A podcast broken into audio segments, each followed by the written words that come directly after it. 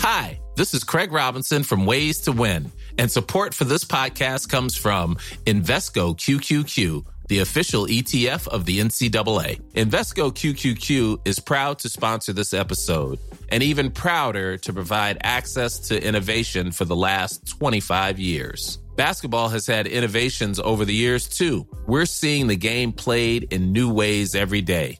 Learn more at Invesco.com slash QQQ. Let's rethink possibility. Invesco Distributors, Inc.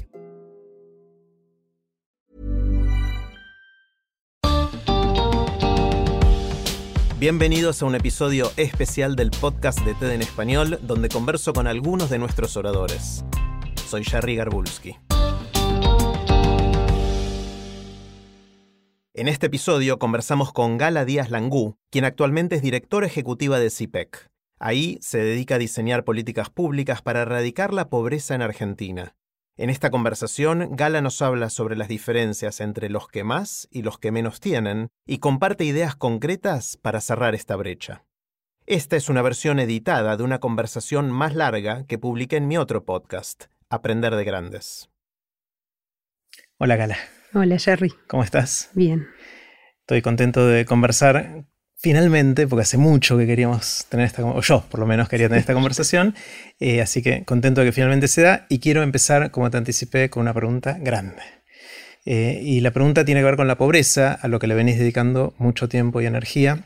Y quiero saber qué aprendiste sobre qué es la pobreza y qué podemos hacer al respecto. ¿Qué, qué aprendiste? Eh, muchísimo. Bueno, primero, gracias por la invitación, un honor para mí realmente estar acá. Y bueno, es una pregunta realmente muy grande. Hace más de 15 años que vengo trabajando estos temas y es, eh, fue un lindo ejercicio tratar de condensar algunas cosas. Em, y creo, o sea, por, un lado aprendí algunas cosas y por otro creo que tengo, tenemos ideas, por ahí más desde el equipo que vengo liderando también en CIPEC, sobre qué hacer al respecto. Entonces, yendo a la primer parte de tratar de entender el problema, hay tres grandes lecciones que creo que se aplican al tema de la pobreza y también se aplican a muchos otros temas de política pública. El primero es, eh, son medios obvios, pero después en la política por ahí se pierde esa obviedad. El primero es que es un problema multidimensional, ¿no? Uno tiende a pensar la, pobreza como falta de dinero, un, problema de ingresos, en realidad obviamente es un problema muchísimo más que eso. Lo pensamos así porque en Argentina se mide así, pero es un problema muchísimo más transversal y afecta un montón de otras dimensiones de la vida cotidiana de las personas y por lo tanto la respuesta de política pública también tiene que ser multidimensional.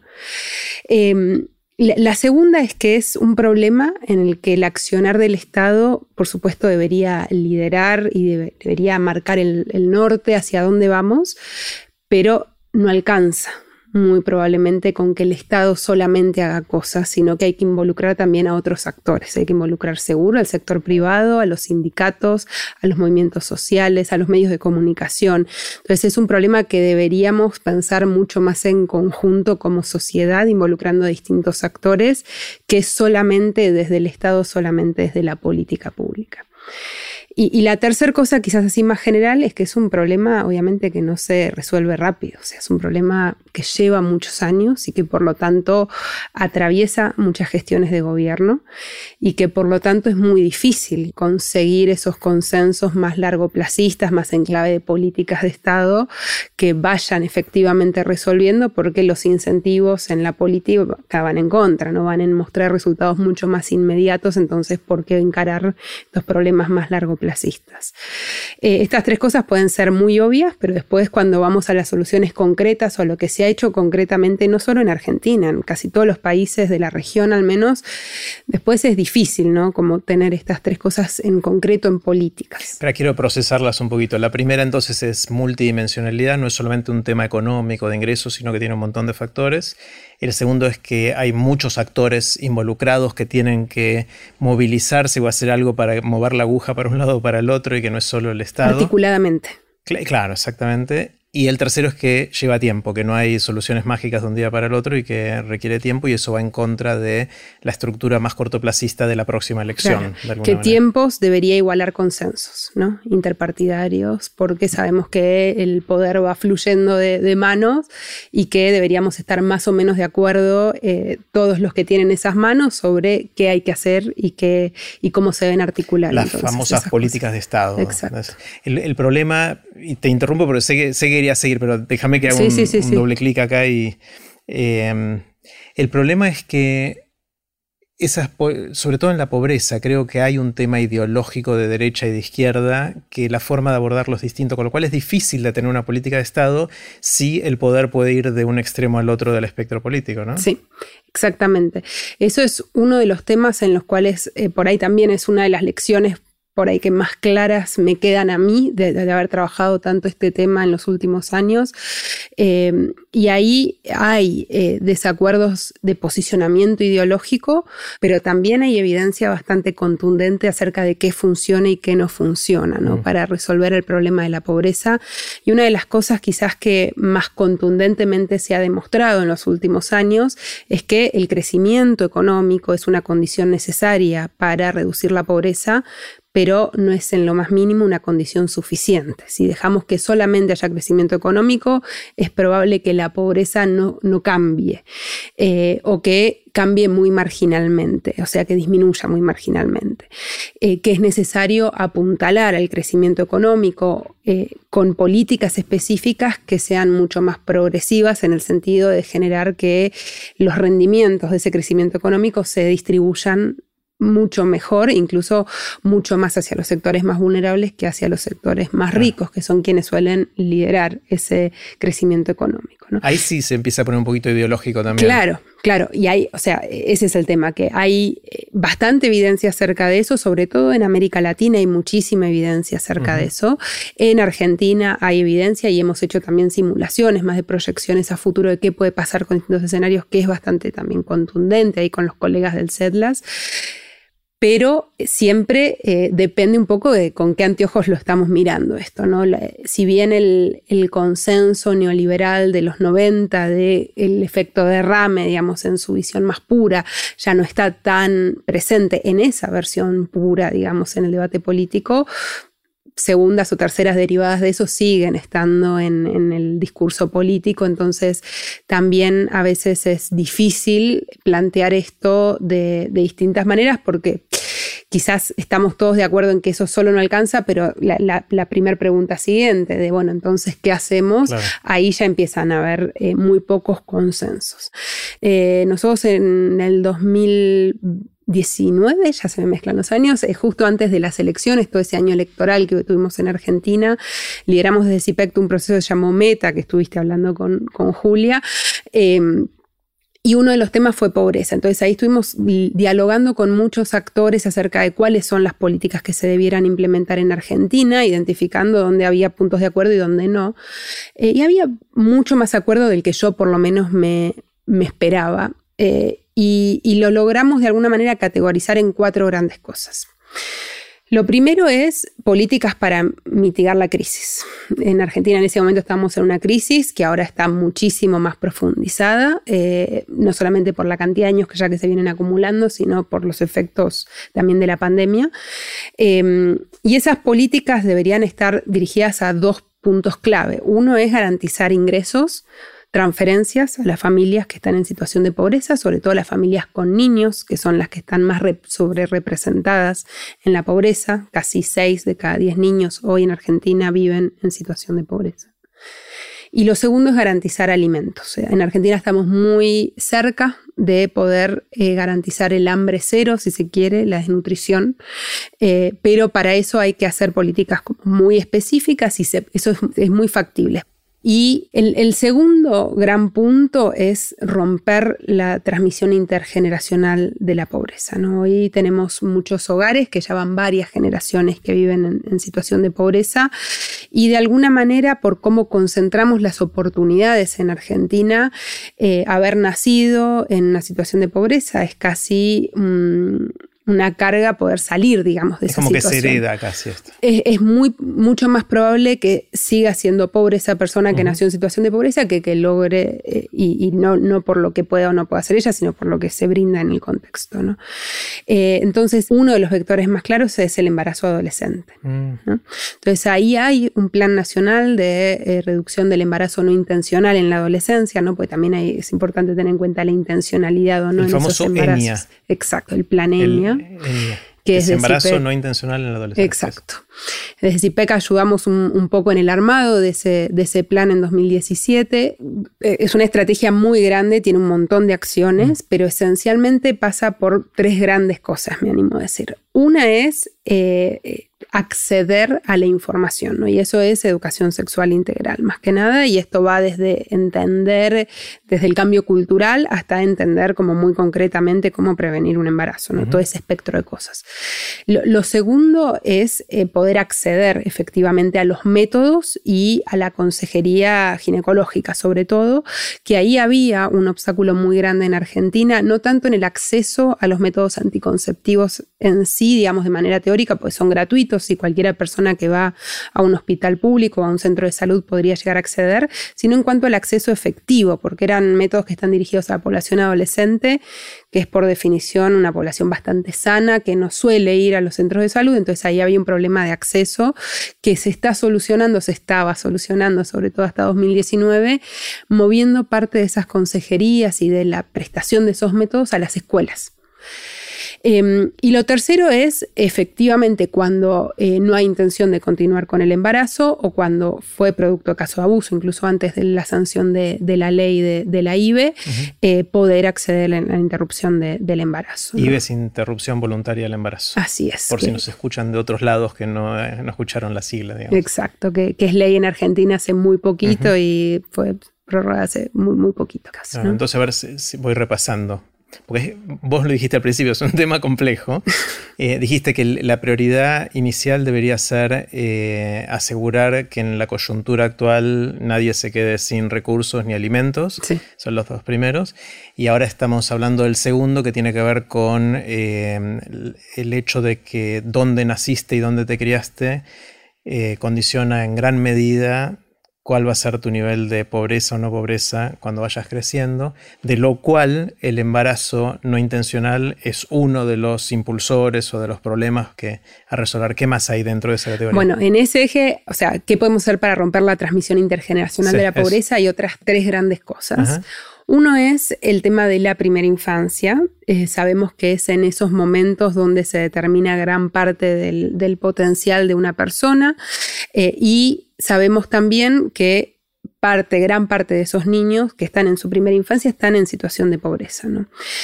Entonces, más allá de garantizar ingresos y demás, que, que, ya lo hablamos antes, hay un componente que es garantizar interacciones también, que eso es lo que más tiende a, a incentivar eh, esa formación de capital en la primera infancia. Entonces, se trata esencialmente de garantizar eh, la asistencia a espacios de crianza, enseñanza o cuidado, le llamamos espacios SEC, que son todo tipo de espacios a los cuales puedan ir los chicos menores de 5 años, desde el jardín formal, el jardín de infantes o el jardín maternal para los más chiquititos, hasta eh, los centros de desarrollo infantil, esos espacios que dependen más de desarrollo social, hasta el living de una persona que pueda tener chicos de las vecinas en, su cuidado. El, acceso a esos espacios y mejorar qué sucede al interior de esos espacios es también una de las claves para ir destrabando esta reproducción intergeneracional de la pobreza y esto debería ser con foco y con prioridad obviamente en los sectores más vulnerables. Bueno, esta es una de las políticas clave que requiere mucho acuerdo y consenso de entre actores en tiempo, en, en todo. Eh, y, y, también es una de las políticas que destraba, aunque sea parcialmente un problema que te voy a mencionar dentro de un ratito, que son las brechas de género en el mercado de trabajo, ¿no? Porque eh, al poder acceder a estos espacios hay un tiempo también que se libera de cuidado en las familias y sobre todo de las y mujeres. Y también genera trabajos que típicamente lo hacen más las mujeres. Exacto. Las dos tienen el doble. Exacto, efecto. sí. En Argentina hoy solamente la mitad más o menos de, los y las jóvenes terminan el secundario y eh, de aquellos que terminan, más o menos la mitad lo termina con las habilidades básicas determinadas por PISA, ¿no? Que o no sea es, que solo un cuarto. Claro, solamente uno de cada cuatro chicos que entra termina sabiendo sumar, restar, multiplicar, dividir, escribir y leer. Eso. Es muy poco. Y eso, de nuevo, es súper regresivo. Entonces ahí también hay un, punto central que se soluciona brindando incentivos, pero no es solamente las becas o las políticas socioeducativas que, que, siguen existiendo y que por supuesto son muy necesarias, sino entender también mejor los determinantes que hay detrás de eso. Es, y eso es bastante eh, sexista, digamos, en términos de, son distintas las razones que, por las mm. cuales una chica deja el colegio que un varón. El varón normalmente va a trabajar y por eso deja el, secundario porque su familia requiere esos ingresos. Entonces ahí parte con transferencias, eh, lo, se podría llegar a bajar ese riesgo quizás. Pero la razón por la que las chicas dejan el, el secundario suele ser más compleja porque es o quedan embarazadas o tienen a su cargo el cuidado de sus hermanitos menores o de alguna persona mayor en su hogar o simplemente son quienes tienen que hacer las tareas domésticas en su casa si el resto de las personas que integran esa familia salen a, trabajar a, la, afuera, digamos.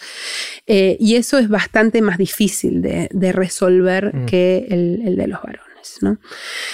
Hay muchas experiencias interesantes que sí lo hicieron. No es algo que es imposible, que puede parecer imposible. En Santa Fe una experiencia maravillosa que, se llama el Plan Abre, que fue un programa que implementó, se implementaron en los últimos 12 años hasta la gestión anterior y eh, logró cambiar la realidad de muchísimos barrios de la provincia de Buenos Aires, no solamente con la parte urbana de, Santa Fe, perdón.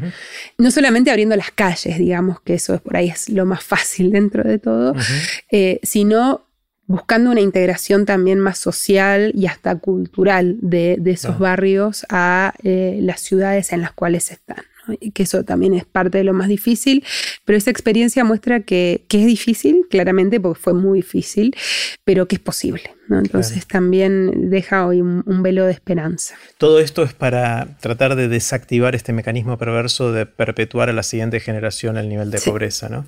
Empezamos entonces con el tema más de coyuntura, de, asegurar ingresos y alimentación, y esto otro es de tratar de desactivar este mecanismo perverso, Exacto. estos, cuatro mecanismos perversos de, reproducción.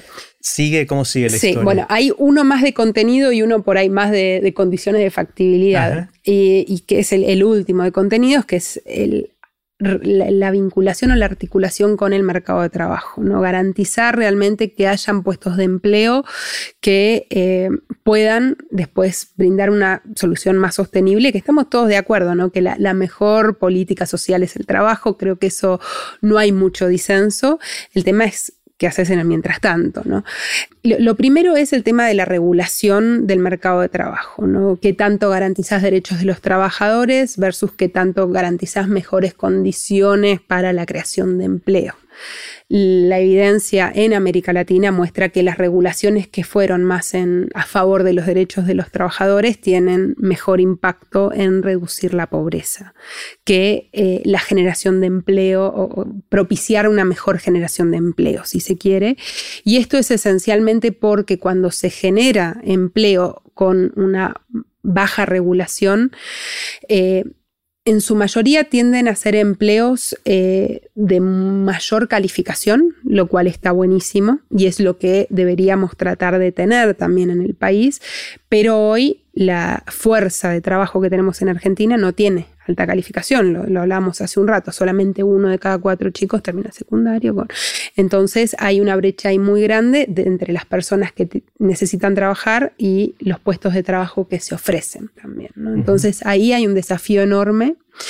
Eh, y lo segundo es el tema de la economía social y popular, de cómo integrar a estos movimientos sociales y a estas organizaciones, estas cooperativas, en estas cadenas de producción de más alto valor. Eh, y creemos que esa también puede ser una de las claves, ¿no? Porque al integrar a estos movimientos sociales en estas cadenas de más alto valor, eh, también puedes garantizar no solo mayores ingresos, sino también mejores condiciones laborales, ¿no? Eventualmente que salgan de la informalidad, que se garantice el acceso a la protección social eh, y que puedan también tener ingresos suficientes para que salgan de la pobreza. Hay un, un asterisco que a veces me olvido mencionarlo y después genera muchos problemas, pero me parece, eh, porque me parece obvio a mí, pero no lo es, es que la mayoría de las personas en situación de pobreza trabaja. No es que no trabaja, el tema es que trabaja por ingresos que obviamente no le garantizan la salida a la pobreza. Entonces, eh, eh, ahí hay un problema muy grande que uno tendemos a pensar y siempre en Argentina, y me imagino que en otros países de la región también pasan estas notas en los medios de cómo planteamos de la mitad de los argentinos recibe un plan social, eh, como si eso implicara no trabajar eh, y que en realidad eh, no, son personas que están trabajando, el tema es que están trabajando en trabajos tan malos y de tan poca remuneración y tan baja calidad que no pueden ni siquiera salir de la pobreza aun cuando trabajan y los datos muestran que trabajan incluso más que las personas de más altos ingresos en términos de tiempo, ¿no? Y ahí ni siquiera estamos contando el transporte, todo lo demás que sabemos ya, también que lleva más tiempo para una persona que vive en condiciones de mayor vulnerabilidad. Claro. Es un problema hiper complejo, donde uno puede imaginarse este árbol de, tres o cuatro cosas con sus posibles focos o iniciativas en cada uno, pero están todas correlacionadas entre sí. Por ejemplo, mencionaste esto de que hay evidencia de que proteger los derechos de los trabajadores ayuda más que flexibilizar desde el punto de vista de la generación de empleo.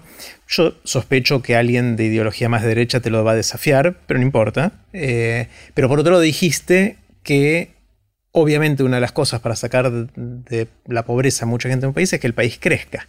Y para que crezca hace falta incentivos de inversión y de crecimiento que comparado con un país donde no hay tanta protección de los derechos laborales y se fomenta más la flexibilización laboral, quizás sea un destino más interesante. Entonces hay, hay tensiones entre todas estas cosas. hay, hay, muchísimos trade-offs eh, y hay eh, también cuestiones que son decisiones forzosamente políticas, o sea, no, son cuestiones para las cuales podemos brindar evidencia y la mitad de la biblioteca va a decir una cosa y la mitad de la biblioteca va a decir otra cosa y hay evidencia para lo que quieras eh, y va a ser una decisión política. Y, y, esas decisiones políticas lo que tiene un país como Argentina es que tienden a ser poco discutidas en el espectro político incluso, o sea, siempre va a depender un poco de cuál es el objetivo, ¿no? Porque un poco va, a, terminar dependiendo de si tomas una decisión porque querés reducir la pobreza o tomas una decisión porque querés incentivar inversiones. Eh, entonces ahí hay un orden de prioridades que forzosamente es, político, ¿no? Claro. Claro. Em, toda esta argumentación que hiciste es lo que tendríamos que tener en cuenta si quisiéramos cambiar el problema de la pobreza y tenemos todos los desafíos de ponernos de acuerdo, la, temporalidad, los actores, etc. ¿Quieren o no quieren? O sea, vos que estás más cerca de, algunos políticos y que por ahí los ves en carne y hueso y con los micrófonos apagados y todo eso, ¿es algo que realmente les preocupa y querrían cambiar y quieran que sea parte de su legado? ¿O dicen mejor me enfoco en otra cosa? Creo que la mayoría de la gente que llega a la política llega genuinamente con una vocación de servicio, queriendo cambiar las cosas, queriendo mejorar el país, la, cómo vive la gente, eh, todo. Después hay eh, cuestiones estructurales de cómo es el funcionamiento de la política y de las políticas en Argentina que cambian un poco esos incentivos o por lo menos los matizan, pero creo que el, el puntapié inicial de por qué te metiste en política en Argentina, la gran mayoría de las personas lo hacen por vocación de servicio pues tenés un grupo que no, que lo hace más por vocación de poder, pero creo que la vocación de servicio es un componente muy importante, por lo menos de la gran mayoría de las personas con las que a mí me tocó trabajar y que estaban más del otro lado del mostrador. claro. Em, hay mucha discusión, sobre todo la gente como yo que no sabe de, este, de, estos temas, o sea, no la gente más experta como es tu caso y tus equipos y la gente que se dedica a eso, que decimos, che, tenemos suficientes recursos para que no haya pobreza, para que la gente no tenga hambre. ¿Por qué no nos dejamos de joder y resolvemos este problema de una vez por todas. Entonces, esa, es como parte de la cultura popular sobre estos temas, eh, de, mesa, de sobremesa después de un asado. Eh, a mí me entraba la otra duda de si realmente los que tienen el poder de decisión tienen las ganas, de verdad, y vos me estás diciendo que la mayoría sí lo tienen, eso es una señal de optimismo que me das. Eh, pero la otra es, me abruma la cantidad de cosas que tienen que suceder para que esto cambie, ¿no? Eh, me abruma y me, da impaciencia justamente porque demora tanto tiempo. Sí, sí. Em, el hecho de que haya buenas intenciones en quienes toman la función pública eh, no me parece suficiente para decir que quienes tienen el poder coinciden en que esto es una prioridad. Mm. Eh, y ahí sí creo que los incentivos, sobre todo que tienen esos tipos de actores, no están alineados con la resolución de estos problemas. Pero eso los, grandes líderes no se dan cuenta de que si no resolvemos esto, tampoco ellos tienen futuro, porque se les acaba el mercado, se les acaba sus clientes, se les acaban los consumidores, dependiendo de qué estemos hablando. Eh, tiene patas cortas esa mirada, ¿no? Eh, eh, eso me, asombró mucho, eh, no solamente, o sea, sobre todo en Argentina, pero también en, otros contextos más internacionales, donde no, no, queda tan claro que desigualdad, la desigualdad es mala para todos en definitiva.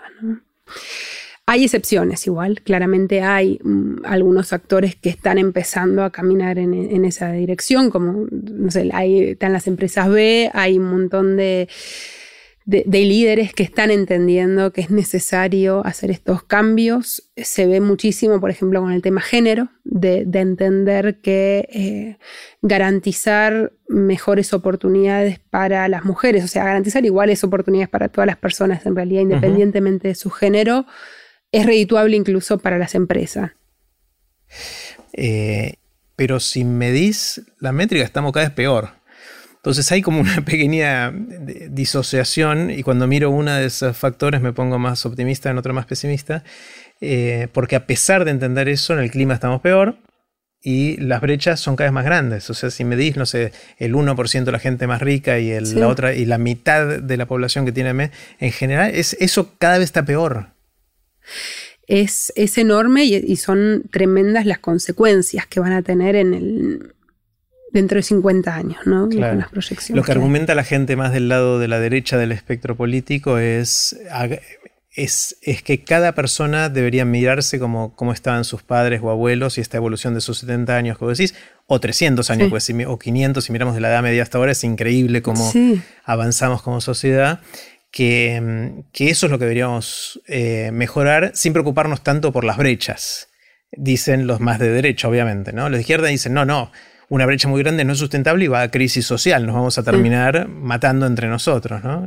A, mí me preocupa eso claramente, pero también me preocupa, o sea, más el presente de hoy, de que me parece también hasta poco ético que haya gente que no tiene para comer hoy en Argentina. O sea, eh, y que la mayoría encima de esas personas son chicos, o sea, ah, niños y niñas que solamente nacieron en un lugar distinto al que naciste vos o el que nací yo. Entonces, eso ya me parece que nos debería movilizar a todos para tratar de, atacar un poco este problema. Otro gran tema que sé que, que, te importa, te interesa y que fue el foco de tu charla ante de X La Plata tiene que ver con el rol de las mujeres, sobre todo en las tareas de cuidado, ¿no? Cuidado del hogar, de la familia. Eh, y cómo eso está invisibilizado. Recordame un poquito cómo era el argumento de, eso y, qué pasó en este año y medio desde que diste la charla, si es que pasó algo. Un montón de cosas pasaron. Toco un poquito de lo que hablábamos al principio, porque son las mujeres eh, más pobres las que terminan teniendo más trabajo de cuidados y que tienen como alternativa cuidar en una casa ajena, muchísimas veces trabajar como empleada doméstica, con esto que decíamos de la informalidad, el poco bajo sueldo, etc. Eh, y cómo eso termina siendo una condena, si se quiere de alguna manera, para ellas, para sus grupos familiares, eh, y cómo podemos efectivamente romper ese, ese ciclo vicioso de, reproducción intergeneracional, por un lado visibilizando el, el el tema, diciendo, bueno, esto es un trabajo y esto implica reconocerlo tanto en las cuentas públicas como medirlo, cuánto tiempo, quiénes, etc. podemos redistribuirlo un poquito mejor al interior de los hogares, que sean los varones también quienes tomen un poco más de, esas tareas. Es un tema más cultural, ¿no? Exactamente, es, una batalla cultural no enorme. no es un tema regulatorio. Pero se puede acelerar ese cambio cultural con algunas regulaciones, como por ejemplo la licencia por paternidad. Totalmente. Ya desde el principio podemos setear de alguna manera algunas cosas. Em, poder de alguna manera socializar más el cuidado, que acá hay un rol central de los centros de espacio, de los espacios de crianza, enseñanza o cuidado, que, que hablábamos al principio, porque lo que más pesa es el cuidado infantil en términos de tiempo pero también serían centros para personas mayores o personas con discapacidad, que también es necesario. Y lo último es la representación, ¿no? garantizar de que este trabajo esté representado en las discusiones públicas, que haya sindicatos de trabajadoras domésticas, que lo hay, por suerte, cada vez más en, en Argentina. Eh, lo que mostraron los pocos datos que hay en Argentina sobre el tema eh, son unas encuestas que hizo UNICEF eh, que muestran que el tiempo necesario para las tareas del hogar aumentó muchísimo en Argentina por obviamente la suspensión de, las escuelas, pero también por la suspensión de todos los otros espacios, los clubes, la escuela de música, el centro de deporte, todo se cerró. Entonces eso todo automáticamente pasó a la familia. También aumentaron los estándares de limpieza, si se quiere de alguna manera, por la crisis sanitaria. Eh, y la gran parte de ese tiempo extra que fue necesario invertir lo invirtieron las mujeres, que ya tenían una carga mucho mayor. La única tarea que tomaron mayoritariamente los varones fue ir a hacer las compras, que era la única tarea que casualmente permitía salir del hogar, ¿no? al principio, en la parte más estricta del aislamiento. Y esta caracterización, eh, que ya sé que es genérica y debe haber un montón de excepciones, ¿Depende del nivel adquisitivo de la clase social o, se da eh, en, todos los... En, términos generales, esta encuesta no lo permitió ver en, la pandemia, mm. pero en términos generales lo que se ve es que los, los hogares de mayores ingresos, en, los estratos más altos, la distribución es un poco más igualitaria. Mm. Eh, porque eh, las mujeres en esos estratos tienden a ser profesionales también. Entonces tienden a tener también trabajos afuera del hogar, más allá del trabajo que hacen adentro del hogar. Entonces son más pares de alguna manera eh, con eh, sus maridos. No siempre hablando de hogares nucleares que son minoritarios en Argentina, eso también lo, sabemos, pero ese tipo de hogares, justamente esa conformación de hogar predomina en los estratos más altos y también predominan ahí los hogares eh, nucleares, perdón, los, hogares eh, mono, monopersonales, unipersonales, que eh, ahí no tenés mucha opción. Entonces, no te queda otra. Sí no te queda otra. En cambio, en, las familias de menores ingresos, lo que más tenés son familias ensambladas eh, y eh, hogares monoparentales. Entonces, ahí también tenés una carga mucho mayor porque el 91% de esos hogares monoparentales son monomarentales en realidad, son liderados por mujeres. Claro. ¿Cómo ves vos los próximos, digamos, 20 o 30 años? ¿Vaso medio lleno, medio vacío? ¿Vamos a cerrar las brechas o, o se van a seguir ampliando? Tengo una gran incógnita, o sea, creo que estamos como en un momento muy de, inflexión, em, en el cual en, Argentina particularmente tuvimos una mejoría social enorme después de, la crisis de 2001 y después bastante estancamiento, ¿no? Como con algunos subes y bajas y ahora estamos empeorando bastante, no a nivel de 2001, pero cerca, eh, desde hace ya varios años, no es una cuestión de la pandemia del último año, sino hace ya varios años. Em, y creo que todavía podemos medio ir para, para cualquier lado. Creo que los próximos años como más cercanos son muy decisivos eh, respecto de para efectivamente qué dirección se le puede dar a, esto. Em, yo soy creo que una persona más optimista, entonces quiero creer y, y, quiero ver también que hay indicios de que vamos a lograr cerrar algunas de estas brechas, pero lo cierto es que no, tengo en lo más mínimo una seguridad, eh, ni siquiera una creencia muy afirmada acerca de, que vamos para el lado correcto. Eh, nada, quiero creer que sí, espero que sí, ojalá que sí. Sí, sí. Una de las cosas que me parece que nos pasa en Argentina, pero quizás también en otros países de América Latina, es que somos sociedades muy expuestas a vaivenes de factores externos, ¿no? El precio de la soja, si viene una pandemia, o sea, qué le pasó a tal o cual mercado fuera del, nuestro. Entonces, eh, nos hace bastante vulnerables en ese sentido y difícil de predecir porque no depende ni siquiera de nosotros. O sea, no es que es un problema que si nos ponemos eh, el foco y la prioridad lo vamos a resolver, pues también depende de que pasen otras cosas. Este vaivén que decís de cómo no fue después del 2001, eh, ahí empezó a subir la soja. Y ahora bajó la soja y vino una pandemia. Entonces, Famoso o cola, sí. Sí. Eh, uno querría atribuirse a sus acciones su destino, pero a veces depende de cuánta suerte tuvo con otras cosas. Sí, sí. Eh, ahí, desde la política social, por lo menos después de la crisis de 2001, claramente el contexto internacional ayudó enormemente pero fue apuntalado, ¿no? Fue apuntalado con algunas políticas y eso permitió que se distribuyan mejor las ganancias de ese crecimiento, eh, que de otra forma no, se podría haber dado y en otros países no se dio. Entonces, eh, es una combinación de, obviamente, el, contexto habilitante, pero volviendo, o sea, no, es suficiente eso. Claro. ¿A, ¿A quiénes admiramos?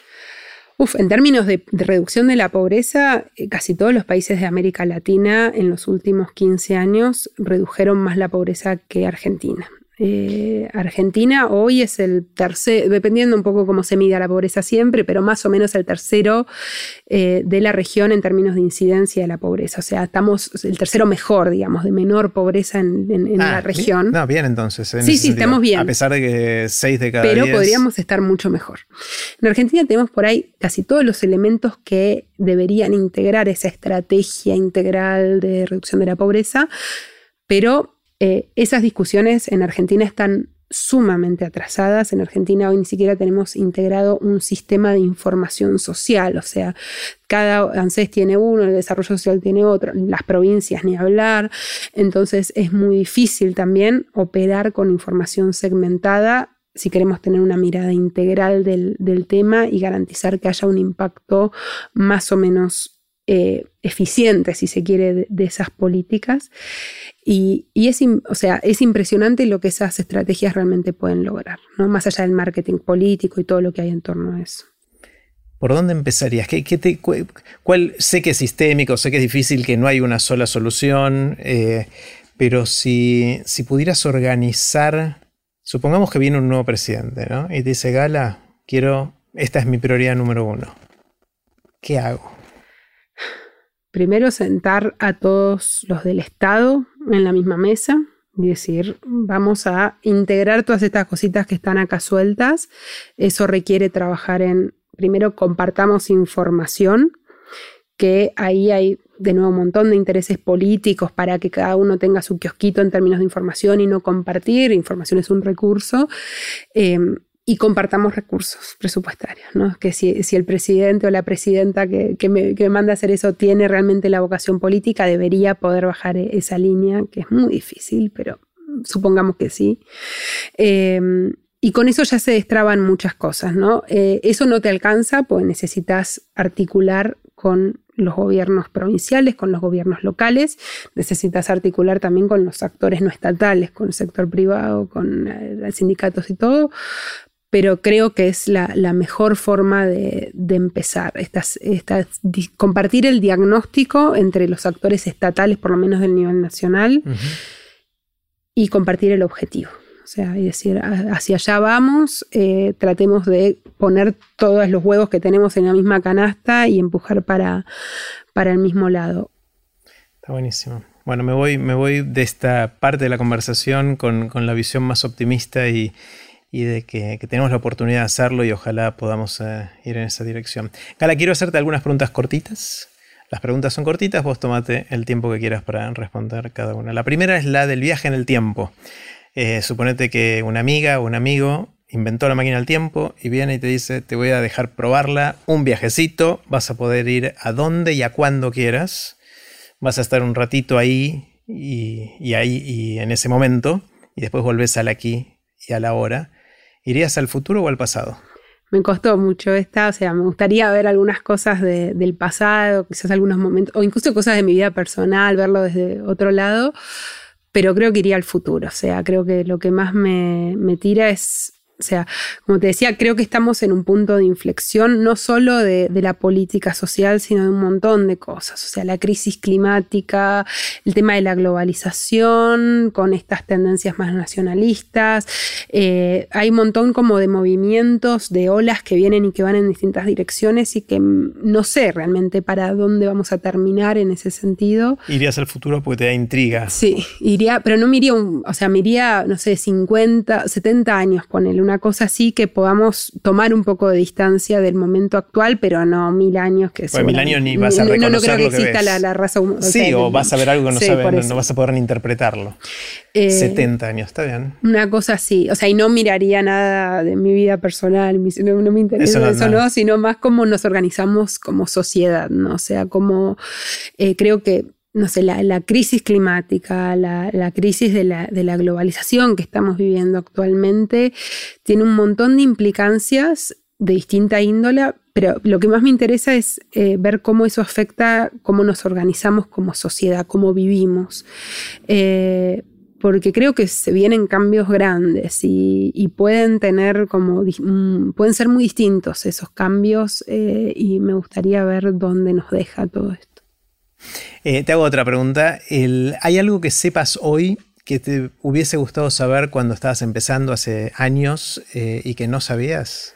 Em, quizás... Eh, yo, arranqué mi carrera profesional muy, muy chica, de hecho, o sea, trabajé en CIPEC toda mi vida, a los 22 años entré, em, y creo que en ese momento me, me hubiese servido tener como mucho más claro algo que tengo, creo que ahora mucho más claro, que es, más vale la pena mantenerse mucho más cerca de las personas buenas que, priorizar más eh, las personas brillantes profesionalmente o que tienen como proyecciones, si se quiere, más de, grandeza en lo profesional. Compartir como tiempo con gente que me parece que es bueno. de, eso se trata la vida, en definitiva. ¿no? Sí, sí, sí. ¿Hay algo, Gala, en lo que, mm, que, sientas que tu opinión es distinta a la opinión de la mayoría? Donde la mayoría puede ser algo grande o tu, tu círculo más chiquito, ¿no? Sí, esta pregunta me, costó un poquito, eh, pero se la hice a mi marido y mi marido me dice, ay, es obvia esa. Y digo, ¿qué es obvia? Y dice, no, lo de los países, eso que vos crees que los países no existen. ¿Que no existen o que no deberían existir o que no van a existir? Es medio un mix de todo. O sea, eh, siempre me asombró el tema de, de los países. Que haya países. Que haya países, como que es una línea totalmente imaginaria que decimos, bueno, acá es Chile, acá es Argentina, y que eso genera un montón de cosas. El nacionalismo es algo que no lo puedo entender, o sea, me cuesta realmente mucho, o sea, lo entiendo conceptualmente y todo, pero la, pasión que eso genera eh, es algo que me, cuesta entender. Después en, la facultad yo lo, pude estudiar, yo estudié internacionales, se llama la falacia antropomórfica, ¿no? De, darle atributos de, de personas a una entidad que no es claramente una persona, o sea, un país, eh, y darle valor después a eso ya casi emocional. Eh, y eso me, todavía me llama mucho la atención, o sea, no sé, en los mundiales de fútbol, o ah, hace poco que falleció Maradona, que me siento, o sea, es argentino igual que vos, ¿qué tiene que ver? O sea, podría haber nacido 100 kilómetros para allá o para allá y era otra cosa, y es un ser humano, y, más a gran escala de cómo eso está afectando eh, cómo nos organizamos a nivel global con toda la crisis de la migración, cómo hay gente que por nacer en determinados lugares, en determinados momentos, tiene una condena casi vital, en muchos casos es vital, eh, y cómo otras personas tuvieron la suerte de nacer en otros, tuvimos la suerte de nacer en otros contextos y que eso implicó que tengamos un montón de oportunidades en nuestras vidas eh, y los movimientos masivos que eso implica hoy en el mundo eh, y las implicancias que tienen esos movimientos, como me parece eh, una cosa, me, cuesta mucho entender mm. eso, o sea, como que me tengo que recordar yo constantemente de la, noción de país, la noción de Estado, y, o sea, lo, estudié, lo entiendo todo, pero eh, el valor que le damos a eso siempre me sorprende. Claro. Eh, ¿En qué cambiaste de opinión recientemente o últimamente? ¿Hay algo que pensabas que iba para un lado y ahora decís no, va para el otro? Em, bueno, a ver, eh, varias cosas, creo que lo, principal es el, tema de, la diversidad, de valorar más la diversidad. O sea, creo que en, en un principio, o sea, yo estoy formando equipos hace ya varios años, hace unos 10 años más o menos, y al principio cuando me, tocaba contratar a alguien, buscaba a alguien que cumpla con estos requisitos que eran excluyentes. O sea, ya si me mandaban un currículum en Word, no pasaba, si me mandaban un currículum mal con el estilo, no pasaba, si ponían fotos, o sea, con un montón de criterios de que no, eh, y que buscaba que la persona como entre en ese patrón de cualidades que sabía que funcionaban en CPEC. Y eso eh, fue cambiando y empecé a valorar algo que en la literatura yo lo tenía y conceptualmente lo tenía muchísimo más claro que después lo pude implementar, que es el valor de la diversidad, ¿no? de, rodearse de gente también distinta a, uno, de que, haga, que no hay una forma correcta de hacer las cosas, que son las personas medio obsesivas. Por lo menos a mí me costó muchísimo entender de que no hay una forma correcta de hacer las cosas, sino que y que hay mucho valor también en hacer las cosas distintas y que eso enriquece mucho el punto de llegada, enriquece mucho el trabajo cotidiano. Eh, eso me costó, me costó entenderlo y creo estoy muy contenta de haberlo visto en, definitiva después. Está buenísimo. Eh, ¿Crees, Gala, en cosas que no podés probar? Soy, soy atea eh, y muy, muy racional en gran parte de, mi funcionar, pero em, creo, y, por ahí es algo también que está súper estudiado, pero yo no lo, no lo, sé ni lo puedo probar, que es el, valor que tiene el arte ¿no? en, el bienestar, en, hacernos sentir bien, en tratar de, entender un poco el, no sé, desde el impacto que puede llegar a tener la música en, en el tiempo que estamos escuchando música y cómo eso o sea, a mí me, hace sentirme mejor y, de alguna manera quizás con eso suplo cosas que quizás otras personas obtienen de la religión, me puedo imaginar, o sea, de, este juego medio con, con, la mortalidad o la inmortalidad y de, no solo con la música, ¿no? con la, literatura, con la pintura, sobre todo, esas tres grandes cosas son las que más, más me, apasionan y que más, eh, y, admiro a la gente que lo puede crear muchísimo, o sea, a mí no me sale, mi hermana tiene, ella es, eh, cantante, tiene una banda y compone y, toca todos los instrumentos y tiene oído absoluto y todo, y yo no, o sea, sin tocar la flauta y es como muy triste. y y poder realmente apreciar eso y el, lo que te hace sentir en el cuerpo me parece maravilloso y es algo que, que de alguna manera aproximo a lo que me imagino que la gente debe sentir con la espiritualidad. ¿no? Está genial. ¿Tenés habilidades inútiles? Em, soy eh, muy rápida con los números y eso es bastante útil para muchas cosas, pero algo que lo aplico muy inútilmente es el sudoku. Que, ¿Sos buena en el sudoku? Soy muy buena, sí, sí, muy rápido. Me, encanta hacerlos rápido y los hago bien. Por genial. Eh, ¿Cómo haces cuando tenés que aprender algo nuevo? Suponete que te enfrentás a un nuevo desafío o en tu trabajo necesitas meterte en un tema nuevo, por la razón que fuera, y tenés todo el mundo para... ¿Cómo, cómo lo abordás? ¿Por dónde empezás? Em, e, es difícil y lo que trato de hacer es tratar de entender, digamos, cuáles son las principales escuelas, aunque mm. sea, cuáles son las grandes tendencias que han trabajado, han pensado sobre este tema eh, y qué cosa cambia qué cosa, dónde se puede tocar algo para generar algo. Em, y eso me, pasó bastante el año pasado con el tema del aislamiento en, dos grandes cuestiones. Uno fue la maternidad, porque madre primeriza, o sea, tuve que aprender un montón de cosas. Y lo otro es con la cocina, que a mí me encanta cocinar, pero nunca había tenido tanto tiempo para cocinar como el año pasado. O sea, yo viajaba un montón, no estaba nunca en casa. Y de golpe como que fue, uff, y y poder probar y experimentar y hacer platos nuevos y nos volvimos recontra gourmet, creo que como muchas personas, pero em, eh, eh, sobre todo tratar de encontrar mi forma de hacer las cosas a partir de, esa información existente, eh, sin casarme por ahí con ninguna de esas escuelas, sino de, tratar de entender un poquito más cuáles son los métodos y los mecanismos también de operación de esas distintas cosas. Está bueno. O sea, sos una, persona de, en inglés dice frameworks, ¿no? de marcos de referencia, de poder estructurar categorías y entender las interrelaciones, que está buenísimo como una manera de, abordar eh, el conocimiento y también después de comunicarlo. O sea, vos me pudiste contar en un ratito acá un problema hiper complejo.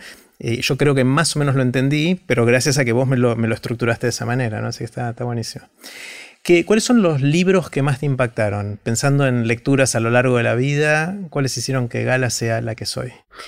Borges seguro, porque Borges, o sea, siempre vuelvo y releo y me encanta. ¿Cuentos, poesía? Todo. Eh, poesía no leí todo, todavía me quedan algunos que los guardo ahí como tesoros porque me encanta descubrirlo, como leerlo, entonces voy leyendo de a poquito. Eh, cuentos sí, eh, y sobre todo algunos, no sé, me acuerdo, Funes el Memorioso, ponerle que lo leí primero en la escuela y, fue como maravilloso, también por esto, ¿no? De poder tener la perspectiva, la abstracción eh, que, nos ayudó mucho, creo que el año pasado. Eh, otro fue el, mundo de Sofía. que lo leí cuando tenía 15 años en un viaje a Europa que, que me había regalado mi tía, que era con mi segunda mamá y fue maravilloso poder recorrer Europa leyendo ese libro y teniendo esas reflexiones. Fue algo que me marcó muchísimo.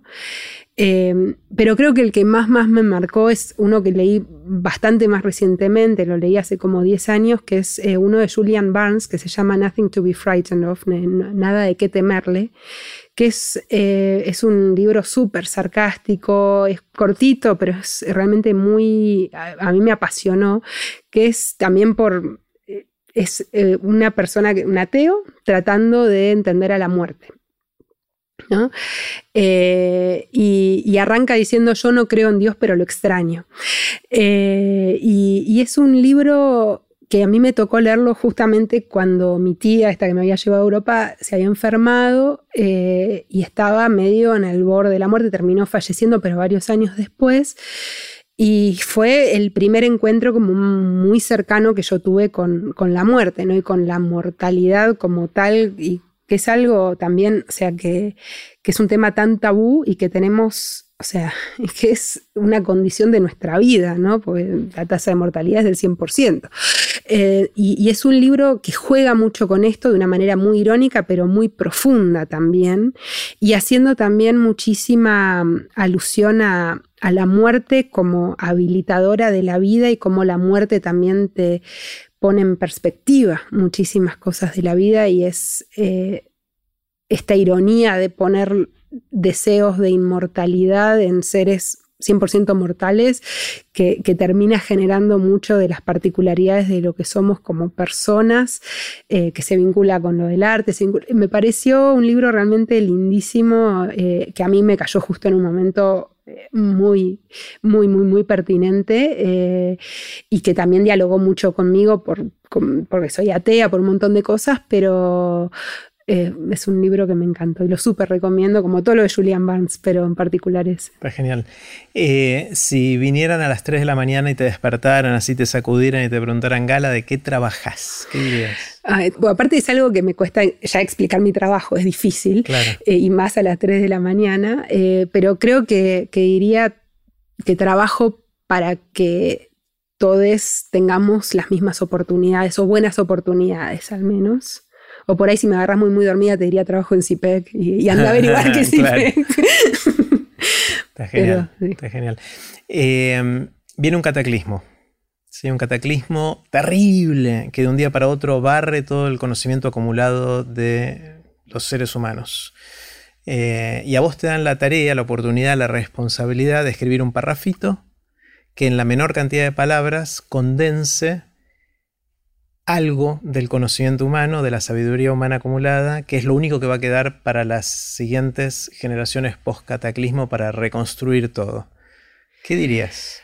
Es muy difícil esta, em, pero yo creo que, pondría al, artículo primero de la Declaración Universal de los Derechos Humanos, que es que eh, todas las personas, en realidad la declaración dice todos los seres humanos, eh, nacemos en igualdad de derechos y de dignidad. Creo que esto es algo que todavía hoy no lo tenemos claro. O sea, es algo que cuando se escribió la declaración en 48 no estaba en absoluto claro. O sea, ni para las personas, o sea, era claro para los hombres blancos y adultos. y de ciertos países. Y de ciertos países. Después se fue ampliando a, otras eh, etnias, se fue ampliando a las mujeres, se amplió muy recientemente a los niños, niñas eh, y adolescentes. Eh, y creo que por ahí eventualmente en el futuro se podría llegar a ampliar a otros animales, eh, que eso me parece también que es una tendencia interesante a, entender, de que somos en definitiva un animal más en un planeta en que vivimos con muchos otros animales y que hay que ver qué pasa con eso, pero creo que es algo que nos costó muchísimas guerras, muchísima muerte, muchísimo, muchísimas eh, vidas en general, vidas malas, entender que somos personas y somos todos iguales y todas iguales y en, lo que nos merecemos de esta vida eh, y que estamos recién empezando creo que a plantearnos la discusión respecto de si por ahí los otros animales también no merecerían una discusión mm. parecida. Genial. ¿Cuál es tu anécdota? Esa anécdota que repetís en situaciones sociales y te gusta contar. Esta, esta me costó mucho y también la, consulté y me dijeron, bueno, algo de los viajes, porque siempre contás muchas cosas de los viajes y tenía, hay varias como que voy repitiendo los viajes, pero creo que la que más repito es una que me pasó en, entrando a Jordania. Me tocó viajar mucho por trabajo y entro a, Jordania, estaba esperando mi, mi valija, re dormida, viaje larguísimo, todo, y viene un tipo en una camisa de cuadros, así, nada que ver, y me dice, dame tu pasaporte. Y digo, no, ¿cómo te voy a dar mi pasaporte? Bueno, me dejan ahí parada en la mitad del aeropuerto con mi valija al costadito del coso de seguridad. Media hora vienen y me dicen, por acá, por favor, y me llevan a un cuartito, con mi valija, todo. Y hay dos tipos eh, que hablaban en árabe. Yo no hablo árabe. Eh, entonces viene un tercero, que era como el traductor, que hablaba un inglés muy, muy malo, eh, y me empieza a traducir. Me dice, bueno, necesitamos eh, saber para qué venís. bueno, vengo a esta conferencia organizada por el gobierno, o sea, como que tenía mis papeles, tenía la visa, tenía todo bien. me dicen, no, bueno, necesitamos ver los contenidos de tu valija. Bueno, le abro mi valija, sacan todo, pero absolutamente todo, me vacían las botellas de shampoo, abren el cierre de abajo de la valija, los plastiquitos de abajo de la valija los rompen, o sea, todo, todo, todo, o sea, todos los contenidos de mi valija desparramados en ese cuarto eh, y se van. Se van al rato viene uno, me dice, bueno, eh, viene con el intérprete, le digo, che, ¿qué, pasa? O sea, ya había perdido el taxi que me iba a buscar, todo. Me dice, no, necesitamos que te quedes, él, te va a hacer, eh, te, va a vigilar acá en, en este cuarto, te va a hacer compañía. O sea, ni agua ni nada, no me habían dado nada. Ya habían pasado como dos horas desde que me detuvieron. Y, el tipo en el medio tocan, viste, la, mosca, la mezquita, el, el, coso el tipo se, pone a rezar ahí, en, saca la alfombrita, yo no entendía nada. Eh, Pasaron dos horas más, yo con el señor ahí encerrada, ya, yo ya lloraba, no sabía qué más hacer, le digo, por favor, necesito irme, necesito hablar con alguien, o sea, no, te, no, me habían sacado el celular, todo. Eh, y al rato viene el intérprete con un señor que yo no había visto antes, diciendo, bueno, señorita Díaz Langú, le pedimos disculpas, hubo una, una confusión, eh, la, la, vamos a llevar en el patrullero de la policía al hotel. Bueno, yo no entendía nada. Bueno, al día siguiente voy a la conferencia, hablo con la gente del gobierno y dicen, no, me, me, me pasó esto, no sé qué onda. Y hablo también con acá, con, eh, con, gente de Cancillería, bueno, más allá de avisar a todo el mundo que estaba bien y demás. Resulta que la semana anterior había habido dos argentinas que habían entrado a Jordania con droga. Eh, y pensaron que yo era como de la misma organización, porque eran chicas jóvenes, eh, y que me detuvieron pensando que yo traía droga. Pero fueron cinco horas en total que me la pasé encerrada ahí de una manera horrible y que de alguna manera me llevó a entender de una manera súper superficial lo que mucha gente pasa constantemente, ¿no? De que te tilden como algo y que entres en, los casilleros equivocados, digamos, por, por, eso, que nada, para mí, o sea, no, no, terminó pasando nada, la pasé mal un rato y nada más, pero hay gente que la pasa mal toda una vida, ¿no? Muchos incluso en contexto de migración. Qué locura, qué locura. Em, ¿Cómo hacemos para ayudar a otros que, que encuentren lo que encontraste vos, por ejemplo?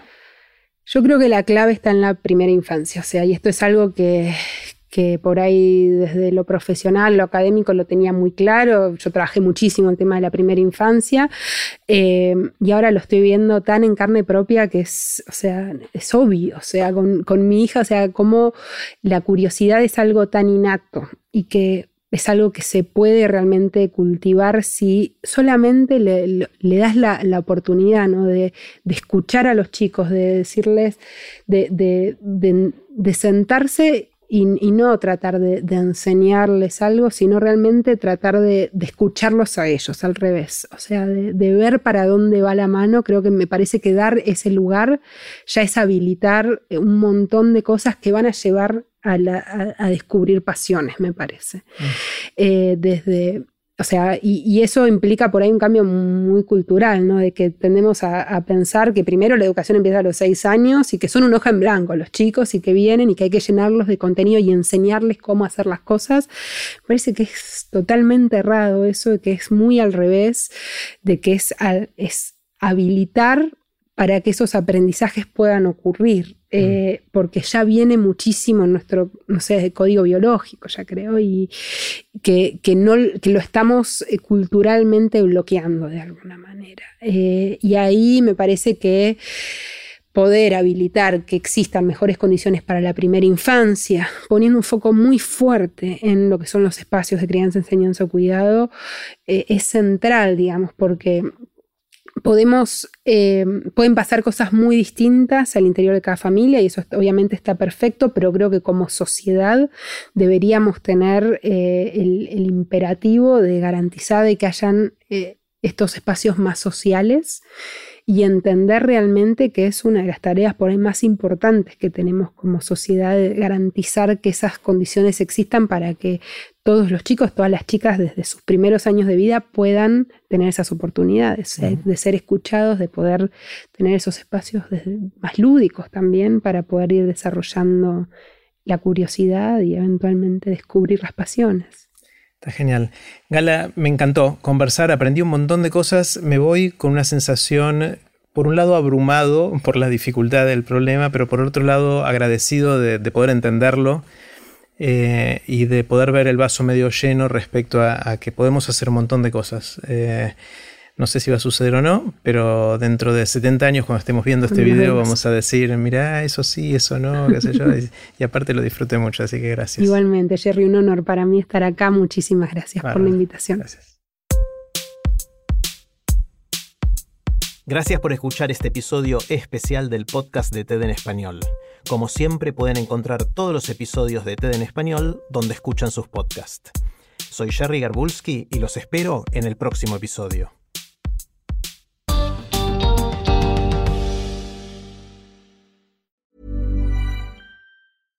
This message comes from BOF sponsor eBay. You'll know real when you get it. It'll say eBay Authenticity Guarantee. And you'll feel it. Maybe it's a head turning handbag, a watch that says it all, jewelry that makes you look like the gem, or sneakers and streetwear so fresh every step feels fly. eBay gets it. So look for the blue check mark next to that thing you love and be confident that every inch, stitch, sole, and logo is checked by experts. With eBay Authenticity Guarantee, you can trust that feeling of real is always in reach. Ensure your next purchase is the real deal. Visit eBay.com for terms.